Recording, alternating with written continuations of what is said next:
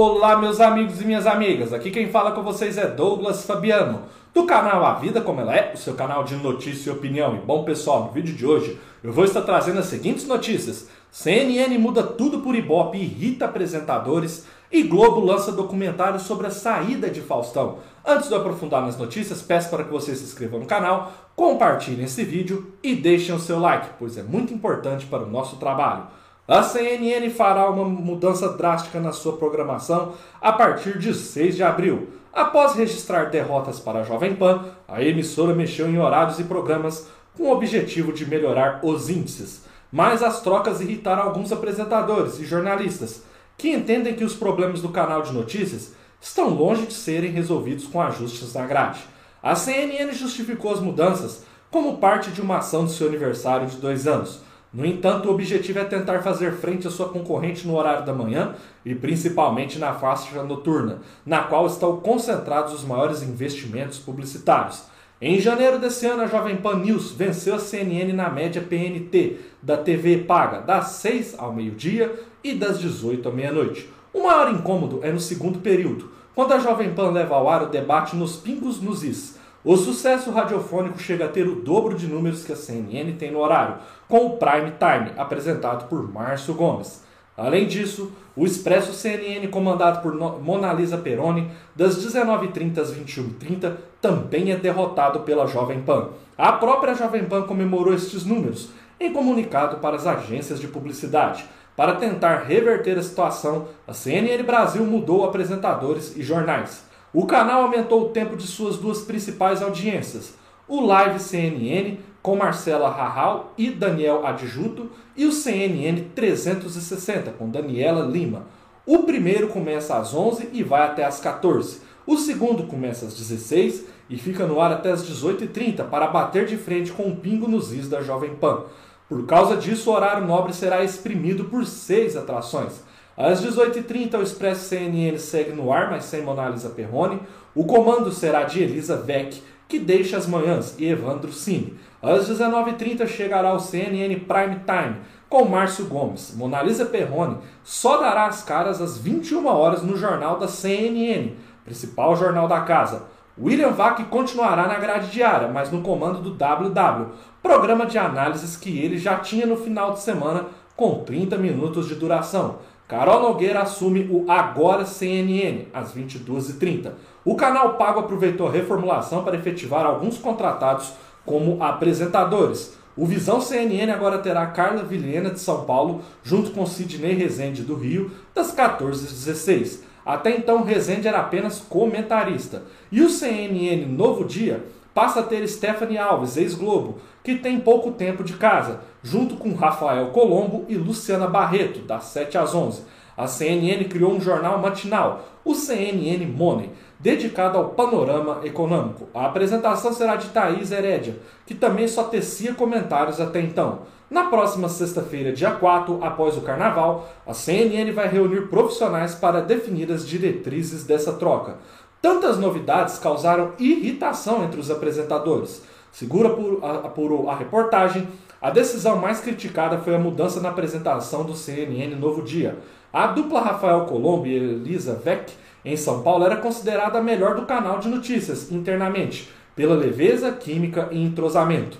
Além disso, outra crítica foi a efetivação de Stephanie Alves no jornalístico matinal. A nova apresentadora é considerada competente, até por ter ancorado o Globo Esporte em Brasília durante sete anos mas chegou na CNN Brasil há apenas seis meses. Muita gente entende que ela furou fila de profissionais que mereciam oportunidade como apresentadores. Funcionários não têm visto com bons olhos também o subaproveitamento de colegas que foram tirados da Globo a peso de ouro. É o caso de Glória Vanik, que foi destaque no Bom Dia São Paulo e Bom Dia Brasil. Mesmo com tantas trocas, ela vai continuar apenas como apresentadora de documentários exibidos nos finais de semana. Procurada pela reportagem, Glória nega a insatisfação de sua parte e afirma estar contente no canal de notícias. Estou feliz e satisfeita com os rumos de minha carreira na CNN. Estamos inclusive montando projetos para o segundo semestre. Procurada para comentar sobre a satisfação e críticas feitas por causa das mudanças, bem como os índices de audiência, a CNN não se posicionou até o momento, pessoal. Enfim, então aí a gente pode ver que a CNN ela tinha ali um certo conforto de audiência antes da entrada da Jovem Pan, mas com a entrada da Jovem Pan no canal fechado, a gente nota aí que a CNN está tendo dificuldades no horário da manhã e da noite. E por isso eles estão fazendo essa mudança que a CNN fala que não é uma mudança por causa de audiência, sim pelo aniversário de dois anos. Mas a gente nota também que os profissionais estão ali um pouco insatisfeitos com as mudanças. Alguns acham que uns são subaproveitados, ou seja, foram contratados a peso de ouro da Globo e não são bem aproveitados na emissora, ou seja, tem poucas participações, e outros profissionais ali que não têm muito tempo de casa, pouca experiência, estão ganhando ali papéis mais relevantes dentro da emissora. Quero que vocês deixem nos comentários se vocês assistem a CNN, se vocês preferem a Jovem Pan ou se vocês gostam de outros canais de notícia na TV paga, pessoal. A próxima notícia do vídeo, pessoal, é Globo lança documentário sobre a saída de Faustão.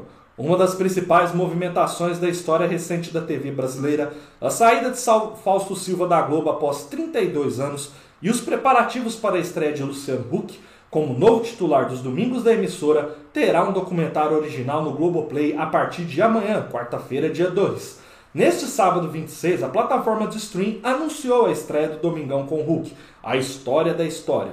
O novo documentário acompanha Hulk desde antes da assinatura do contrato para assumir o Dominical e mostra a rotina e os bastidores da criação do novo Domingão. O filme tem direção de Guilherme Meles e Michel Coeli. O marido de Angélica diz que um dos propósitos é mostrar um lado da TV pouco conhecido. É o lado desarmado, de cara lavada, sem filtro que não esconde as angústias e os percalços da produção. Destaca. De acordo com o comunicador, outros dois pontos também são importantes. O segundo é reforçar nossa estratégia de explorar novos formatos de conexão com as pessoas, de ser um programa que vai de domingo a domingo e que implica uma presença inteligente no ambiente digital e em plataformas de impacto, como o Globoplay, explicou ele. O terceiro é reiterar de peito aberto nossa missão de ser um programa inspirador que resgata o que o brasileiro tem de melhor voltado para toda a família. E o documentário é também um modo de celebrar o crescimento expressivo da audiência e as conquistas de um time tão diverso. Tudo ele comprometido em fazer um produto autêntico e responsável, conta Luciano Huck. Eu gosto de fazer televisão, gosto do processo todo de escrever, de produzir, de editar e de ver a reação das pessoas, diz Luciano Huck nos primeiros minutos do documentário. Segundo a Globo, o público poderá assistir também a reuniões, planejamentos, ensaios, contratempos, erros e aprendizados, tornando-se testemunha de toda a construção do Domingão do Huck. O filme mostra muitos momentos inéditos, falando sobre temas que o Luciano raramente fala em público, acompanhamos momentos pessoais de angústia e de dúvidas da vida dele. Mostramos bastidores de um programa da Globo de uma forma nunca vista antes. E o que queremos mostrar é a parte que ninguém vê da vida de uma pessoa, mais uma das pessoas mais conhecidas do país e um dos programas mais populares da TV brasileira, diz o diretor Guilherme Meles.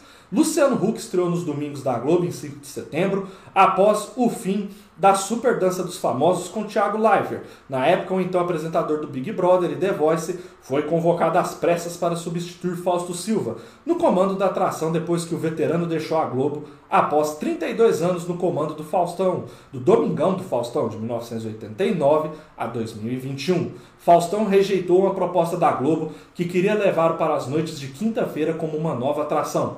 Em janeiro de 2021, após anunciar sua decisão de deixar a líder de audiência, o comunicador entrou em negociações com a Band e em abril aceitou sua ida para o canal paulista. Ele continuou contratado da Globo até 31 de dezembro, mas como retaliação da direção, foi parar na geladeira. Em 17 de janeiro, Fausto Silva estreou no comando do programa diário Faustão na Band, pessoal. Bom, é uma ideia diferente. Eu confesso para vocês que vou assistir, fiquei curioso não que eu achei uma grande ideia, mas eu fiquei curioso de saber como foi esse processo aí de é, incrementação de novas diretrizes do Domingão com o Hulk.